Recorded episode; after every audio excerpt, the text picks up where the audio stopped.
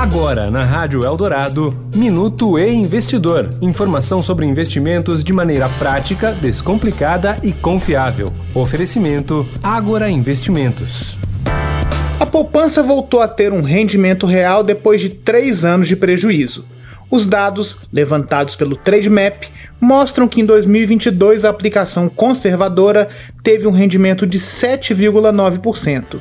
A rentabilidade supera em 2% a inflação do período, coisa que não acontecia desde 2018, quando o rendimento real da poupança foi de 0,85%. Apesar de positiva, a rentabilidade da poupança ainda é pior que a de outros investimentos de renda fixa. O CDI, por exemplo, rendeu mais de 12% em 2022, conforme levantou o Trademap.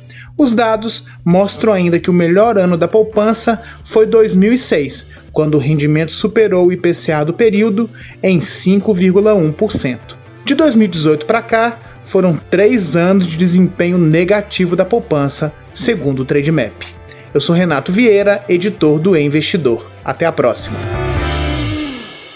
Você ouviu o Minuto e Investidor.